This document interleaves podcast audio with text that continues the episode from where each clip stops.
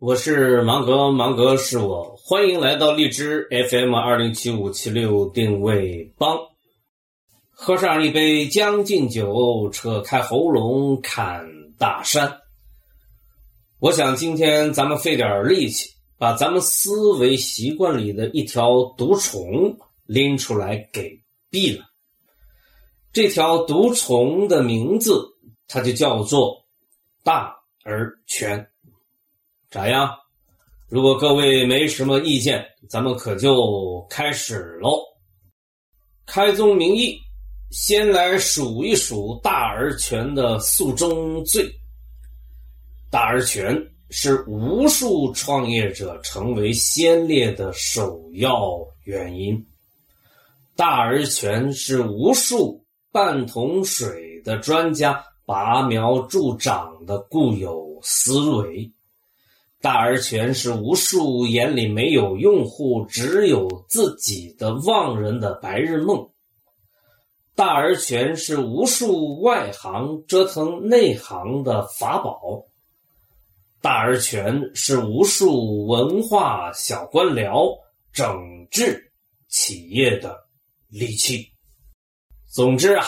大而全是我们这个国度里的大多数人的一种固有的思维习惯，别以为你没有，骨子里有着呢。想活命，咱们就得跟大而全的思想做坚决的斗争，不脱层皮是万难办到的。那么，如何跟大而全对着干呢？第一，从小入手。只找最核心的价值说，尽管你还能干这个干那个，忍住了不说，能不能做到？比如说纳克，咱们只说是和图形沟通，行不行？